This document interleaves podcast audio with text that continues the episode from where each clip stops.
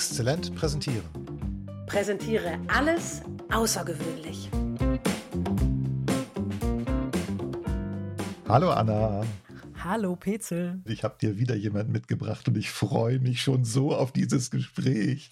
Und ich mich auch. Ich weiß, wer das ist. genau, Renate Koch ist uns zugeschaltet und Renate kennt sich aus mit Humor. Also ich hatte erst gerade eben sagen wollen mit Witzen, aber das ist natürlich Blödsinn. Es geht um Humor. und, und weshalb ich so neugierig bin auf das Gespräch mit Renate ist, sie bringt Menschen bei, wie sie zum Beispiel ihre Präsentationen oder Reden und Vorträge mit Humor gestalten können. Hallo Renate. Mhm. Hallo Petzel, hallo Anna. Ich freue mich. hallo Renate. Schön, dass du da bist. Ja, genau. Und du hast mir erzählt, dass du machst Workshops, du machst Online-Kurse, äh, richtige Humor-Workshops. Und da habe ich mich natürlich gefragt, wer kommt denn da so hin? Also wer besucht deine Kurse? Wer ist denn das so?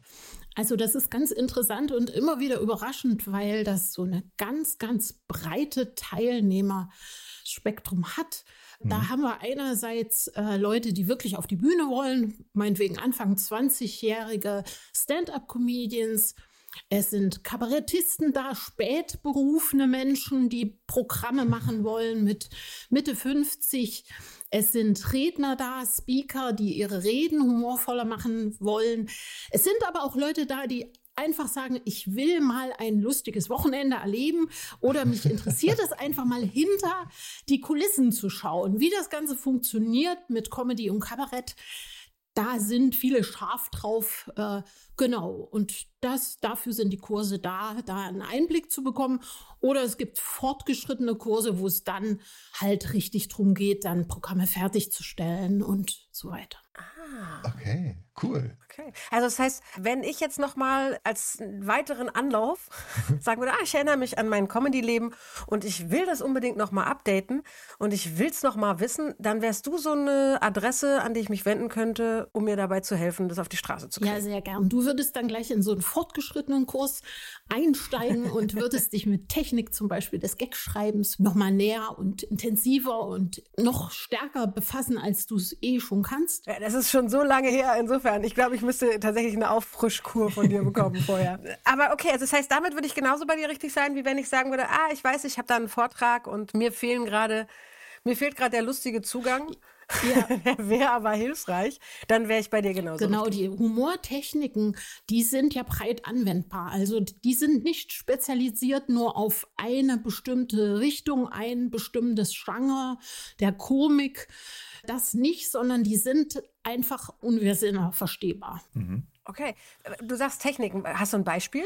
Ja, wenn wir jetzt zum Beispiel Gag-Strukturen lernen und uns überlegen, wie wird so ein Gag aufgebaut, dann kann ich so ein Gag natürlich sowohl in einem Vortrag verwenden als auch in einem Comedy-Programm.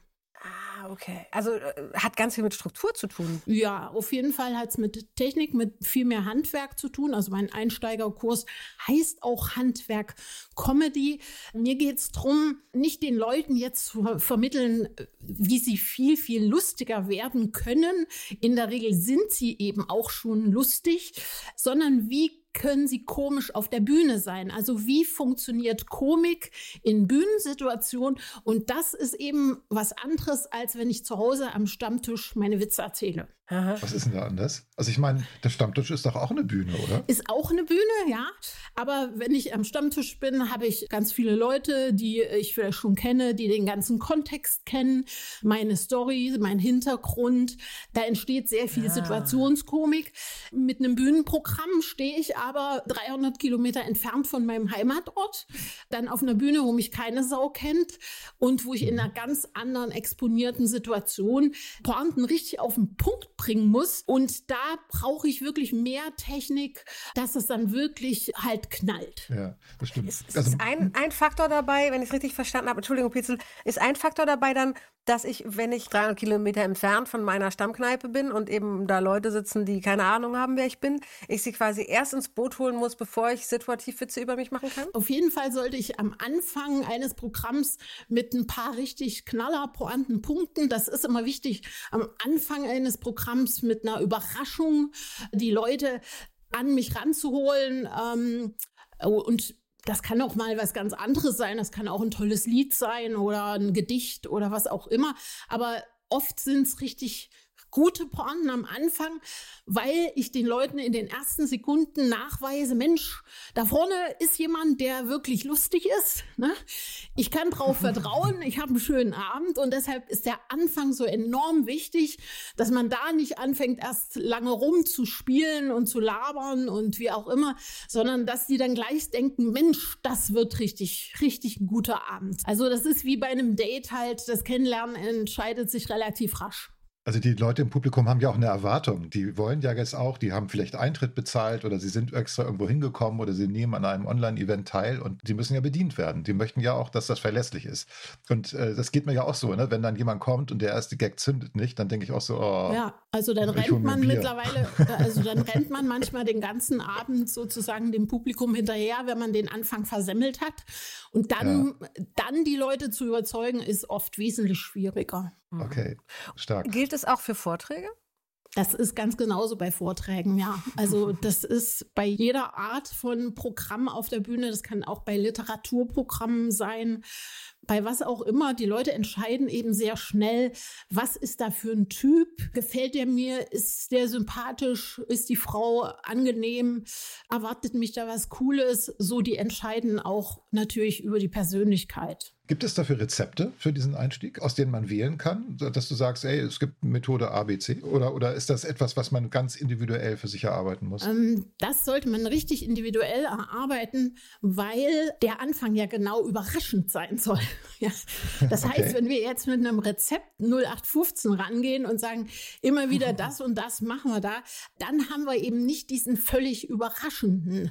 Äh, was gut ist am Anfang ist zum Beispiel, wenn ich total dick bin, dann mache ich mitunter Witze, dass ich eben total dick bin am Anfang, weil die Leute natürlich einen ersten Eindruck von mir haben. Dann hören die schon mal ein paar Witze über mein Äußeres und dann haken die im Kopf ab.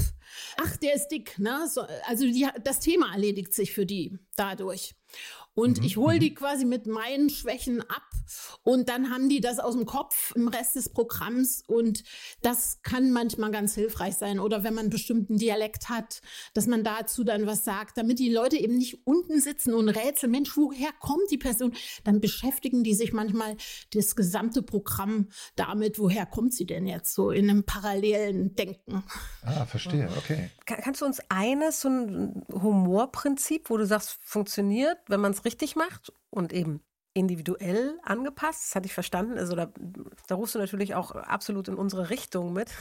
Zu sagen, es gibt keine 0815-Lösung, die immer für alle funktioniert. Aber gibt es nicht doch Prinzipien, die man anwenden und variieren kann? Also der Anfang wird genauso wie in den Late-Night-Shows in den Programmen sehr oft mit sogenannten One-Linern bestritten. Das heißt, das sind kurze, knackige Gags, die sehr schnell zünden, die also nicht so lang sind, wo jetzt keine lange Story erzählt wird, sondern wo man eine Pointe, eine Punchline nach der anderen abfeuern kann. Das ist was, was ist denn das eine Punchline? Also für, für, für die Leute, die uns zuhören und nicht wie du und ich schon mal mit Punchlines zu tun hatten, was ist denn eine Punchline? Genau, das ist der Teil des Gags, der quasi dazu führt, dass die Leute lachen müssen. Ein Gag besteht immer aus zwei Teilen, aus dem Setup. Das ist die ganze Vorbereitung, erstmal das Thema, Hinleitung und so weiter. Und dann der Teil des Gags, der eben äh, das Lachen auslöst, nennt man eben Punchline oder Pointe. Und gibt es dafür Prinzipien, was eine gute Punchline ausmacht? Dass die Leute lachen. Aber ich, du, du, ich hatte dich schon gewarnt. Ich würde ja gerne wissen, wie es geht, ne? das mit dem zum Lachen bringen. Und deswegen nochmal, gibt es Prinzipien, die nicht als Schablone, aber auf jeden Fall als Prinzip anwendbar sind für diesen Bruch von Herleitung, hast du es gerade genannt, zur Punchline? Ein Prinzip ist zum Beispiel, dass eine gewisse Fallhöhe vorhanden ist. Oder dass wir einen bestimmten Vergleich finden, der der ganz ungewöhnlich und ganz treffend ist. Also es ist so immer ähm, bei einem Gag, dass wir eigentlich das Publikum auf eine falsche Fährte führen im Setup am Anfang. und dann ganz überraschend mit der Pointe die ganze Situation umdrehen. Das heißt, das Publikum nimmt im Kopf eine bestimmte Sache an, wie die ganze Geschichte und wie der Gag weitergeht. Also die können innerhalb von Sekunden sich irgendwas ausdenken, was dann äh, da kommen soll und dann äh, wird das Ganze durchbrochen. Also eine Sache, die uns lachen machen kann, ist, dass wir eine bestimmte Erwartung haben und es passiert scheinbar logisch trotzdem was ganz anderes, genau. was uns überrascht. Genau. Ja. Und diese Überraschung ist ein Faktor, der uns mit zum Lachen bringt. Absolut, ne? weil wenn das nicht überraschend sind, dann sind das diese sogenannten vorhersehbaren Punchlines. Das heißt, der Künstler oder der Präsentator hat sich jetzt nicht so richtig einen knaller Gag überlegt, sondern der hat so schnell irgendwas erfunden, was vielleicht nicht so schlau und nicht so tricky um die Ecke gedacht ist.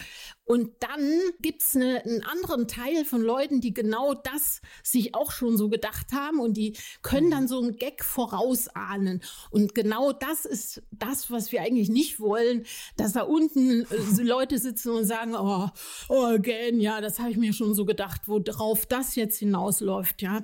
Also das ist so, das hasst das Publikum wirklich nicht. Das bestraft es mit Langeweile und Ausschalten. Genau, genau. okay, ja. finde ich schon mal einen ziemlich guten Hinweis zu sagen, ne? dass über eine Überraschung können wir Leute zum Lachen bringen. Also darüber, dass wir sie etwas denken machen und dann in eine andere Richtung abbiegen, sozusagen. Ja. Cool. Gibt es verschiedene Arten von Humor? Also nicht nur am Anfang, ja. sondern grundsätzlich? Grundsätzlich würde ich schon sagen, ähm, sehr viele verschiedene Arten, also so viele fast wie es Menschen gibt. Und ähm, das ist auch das Ding, das halt deshalb ist es, glaube ich, wirklich die Hölle, wenn Leute Beziehungen führen mit wirklich ganz unterschiedlichem Humor, weil mhm. die dann die Witze des anderen nicht verstehen. Und das, das ist schlimm, ne? Also einer macht einen ja. Witz und der andere kann gar nicht drüber lachen. Oder andersrum. Ähm, ich behaupte, ja. solche Beziehungen sind absolut zum Scheitern verurteilt. Also ich möchte es nicht erleben es ist so, auch wenn man ähnlichen Humor hat, ist es natürlich so, in manchen Situationen mag man den Humor des anderen dann auch nicht und kann den dann nicht vertragen oder er betrifft einen dann doch persönlicher und näher, als man so will. Das kann natürlich auch dann passieren. Aber ansonsten, ich finde es spannend, die ganzen verschiedenen Humorfarben auch nach verschiedenen Regionen was äh, so für Leute dann zu den Workshops kommen. Also wenn die Österreicher oder Schweizer da dabei sind, ähm, das ist schon auch nochmal eine ganz andere Humorfarbe, die da von da kommt. Und ich empfinde das immer eine große Bereicherung. Kannst du dann auch darüber lachen? Also wenn die jetzt aus der Schweiz kommen und einen Humor haben, der nicht dein Heimathumor ist sozusagen, ist es trotzdem komisch? Ja, ja, auf jeden Fall. Also deswegen können ja auch Kabarettisten und Comedians immer in allen anderen Regionen spielen, auch wo sie nicht zu Hause sind und der Humor wird verstanden. Ich glaube, da geht es nicht so sehr um die Region, sondern gefällt mir diese Humorfarbe. Also liebe ich jetzt schwarzen Humor? Will ich es jetzt lieber so leicht ironisch haben? Bin ich eher zynisch, sarkastisch drauf, wo dann die Frage ist, wo fängt der Humor an und wo hört er auch auf und so. Ja, ja. Ja, also hm, das ist, glaube ich, und ich habe zum Beispiel eben eine Vorliebe für diesen schwarzen österreichischen Humor. Ähm, das ist mir, das finde ich immer wahnsinnig cool. Wie viel Humor verträgt denn eine Präsentation oder ein Vortrag, Renate? Ich finde, dass das absolut abhängig ist von der Person, von der Persönlichkeit und von dem Thema auch, was derjenige präsentiert. Also es gibt auch manchmal Leute, die so ganz zwanghaft Humor irgendwo einbauen wollen als Person, wo man sagt, Mensch, muss es unbedingt Humor sein oder hast du nicht in deiner Form und in deiner Art, wie du auf der Bühne bist, so viel anderes zu bieten, dass du jetzt nicht zwanghaft irgendwie unfassbar viel Lustiges einbauen musst. Also ich glaube, ähm, man sollte eine gute Waage hinkriegen, dass quasi der Entertainment-Anteil nicht so drüber geht, dass er dann die Inhalte total in den Hintergrund treten mhm. lässt. Sprich, du, du siehst eine Wahnsinns-Bühnenshow und Comedian kann sich aber hinterher gar nicht mehr dran erinnern, worum es überhaupt ging. Und das, mhm. glaube ich, ist bei einem Vortrag Gift. Ja, auf jeden Fall. Das glaube ich auch, ja. Also gerade auch das Zwanghafte, das darf nicht sein, sondern das muss eher locker entertaining sein, aber natürlich souverän und äh, nicht ablenken von dem eigentlichen Thema, glaube ja, ich auch. Ich, mhm. ich, rate auch davon ab, eben Pointen äh, irgendwo aus dem Internet zu klauen und reinzubauen. Meines Erachtens merkt man und hört man das ganz extrem, wenn dann Gags in Präsentationen drinne sind, die gar nicht zu der Person passen. Und das ist total irritierend für die Leute, weil sie denken, der ist doch sonst ganz anders drauf und jetzt baut er da so Sachen dazwischen rein und dann kommt natürlich auch der Effekt, manche kennen die Pointen schon, also schön ist das dann nicht. Gibt es Menschen, die zwar Humor haben, also lachen können über die Witze anderer, aber überhaupt keinen Witz? Also selber einfach beim besten Willen nicht auf diesen Überraschungsmoment kommen, der sie witzig machen könnte? Also es kommen immer mal Leute, die behaupten, dass sie so keinen guten oder nicht viel Humor hätten und so weiter. Ich sage dazu immer, der Humor ist halt verschüttet etwas. Das kann einerseits sein, also jemand lebt halt in seinem Leben gar nicht lustig und guckt sich nie was Lustiges an und liebt es auch nicht zu lachen und so. Also dann, dann ist es vielleicht auch schwierig, sofort umzuschalten in diese komische Richtung, den komischen Blickwinkel. Aber es ist meistens so, auch in den Workshops kommen ja die Leute an und sagen, Mensch, ich weiß gar nicht, wie ich da jetzt darauf kommen soll. Und da helfen halt die ganzen Methodiken, dass man sich dann halt wirklich anguckt. Ich habe da ein Thema, wie bekomme ich da jetzt einen komischen Blickwinkel drauf? Das heißt, und passt das Thema auch zu mir? Also ich bin sehr daran interessiert, dass Leute wirklich auch Themen nehmen, über die sie Humor haben, mit denen sie eng verknüpft sind, wo sie ganz individuell was sagen können, wo, wo sie ganz spezielle Erfahrungen haben im Leben und deshalb auch sehr einzigartigen Humor produzieren können. Gibt es Techniken, mit denen man eben genau diese, ne, wie komme ich nur da drauf, Frage lösen kann? Und muss ich dafür, um die Techniken zu erfahren, in einen Workshop bei dir oder gibt es auch eine, die du uns erzählen würdest vielleicht? Na, ich. also. Also ich kann halt eine Sache einfach, die sehr ernsthaft ist, ganz übertrieben positiv sehen. Also nehmen wir mal als Beispiel Deutsche Bahn. Da kann ich mich jetzt total drüber aufregen, die Verspätungen und so weiter. Oder ich nehme den Blickwinkel ein, Mensch, das ist super, dass ich da irgendwie drei Stunden zwischen Hamm und Bielefeld auf der Strecke gestanden habe. Und da habe ich irgendwie fünf Bücher gelesen, meine Steuererklärung der letzten drei Jahre gemacht und so weiter. Also Perspektivwechsel ist tatsächlich ein genau, Zugang. Perspektivwechsel eigentlich um 180 cool. Grad. Schon das ist eine Methodik, mit ja. der man schnell in die Komik kommt. Ja, sehr, ja. sehr cool. Und gibt es Menschen, die wirklich, egal was du tust, keinen Humor in sich bewegen können? Also auch kein Haar, also wirklich nicht lachen, also die man nicht erreichen kann. Glaubst du, sowas gibt es oder kennst du sowas? Auf der, also im Zuschauer oder als äh, Teilnehmer? Im Zuschauer. Im Zuschauer. Also es gibt ja ähm, eine Regel, dass in der ersten Reihe oder spätestens in der dritten Reihe immer ein Mensch sitzt, der dich ganze Zeit anguckt mit einem starren Blick und kein einziges Mal lacht. Und das ist der, der anschließend zu dir an die Bar kommt und sagt, ich habe mich heute Abend so köstlich amüsiert bei Ihnen. Also ich habe so gelacht. Ne? Also die, ich sage mal, das sind Leute, die eher so nach innen lachen. Das sieht man halt außen nicht. Der Künstler will dann sehr oft rufen, ja, sag das deinem Gesicht. Ja, so, aber ähm, da, da kommen wir nicht drum herum. Das wird man immer haben im Publikum. So Leute, die einen angucken, dann guckt man die am besten nicht an, damit die einen nicht verunsichern. Sehr schönes Beispiel, gut. Sag mal, und du bist ja selber auch Komödiantin. Ja. Und hast auch schon auf der Bühne gestanden mit dem Thema, stimmt das? Ja, über zehn Jahre mit eigenen Soloprogrammen. Das ist halt auch der Hintergrund, aus dem ich dann die ganzen Kurse entwickelt habe, dass ich da die praktische Bühnenerfahrung, das, wie wir arbeiten und so weiter, eben in ein System gebracht habe. Ich habe eben äh, sowohl an ähm, Bühnen gearbeitet, Stadthallen, Kleinkunstvereine, als auch im Firmenbereich, bei Tagungen, Kongressen.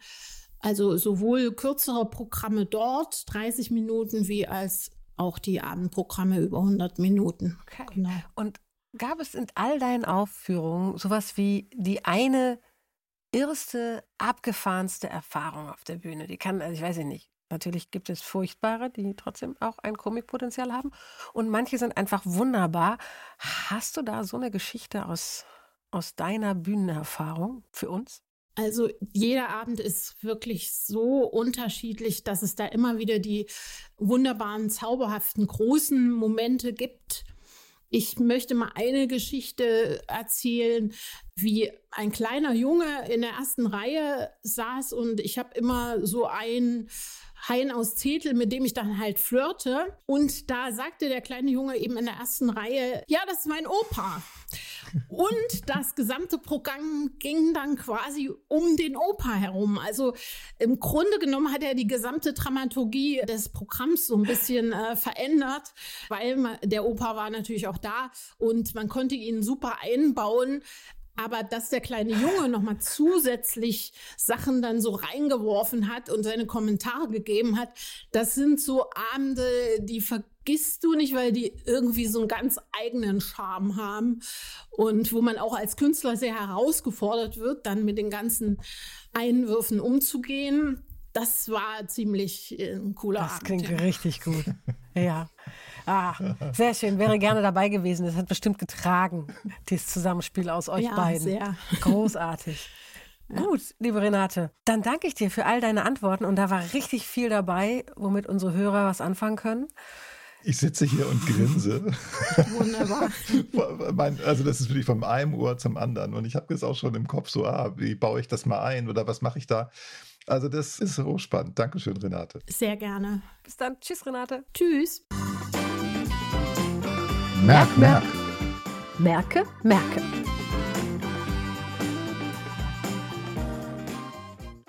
Erstens, der Witz entsteht im Bruch zwischen der von mir aufgebauten Erwartung meiner Zuschauer und der zügig platzierten, überraschenden Pointe. Zweitens, auch wenn jemand partout nicht über deine Witze lacht, heißt es noch lange nicht, dass er sie nicht lustig findet. Manche Menschen lachen nur innerlich. Drittens, um auf eine überraschende Pointe zu kommen, kann ein Perspektivwechsel weiterhelfen. Zum Beispiel eine super positive Reaktion auf eine extrem unangenehme Situation. Und wir hören uns in der nächsten Episode wieder. Bis dahin. Tschüss. tschüss.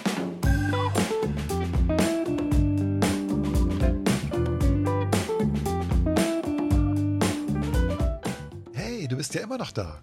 Das ist ja schön. Vermutlich willst auch du einen Unterschied machen mit deinen Präsentationen und Vorträgen. Denn für gewöhnlich können unsere Hörerinnen und Hörer ja kommunizieren, präsentieren. Und PowerPoint könnt ihr auch. Wenn du lieber außergewöhnlich sein möchtest, dann haben wir da was für dich. Schau doch mal auf unserer Webseite vorbei. Dort findest du Angebote, mit denen deine Präsentationen nicht mehr nur gut, sondern exzellent werden. Du kannst uns da kaufen. Bis gleich.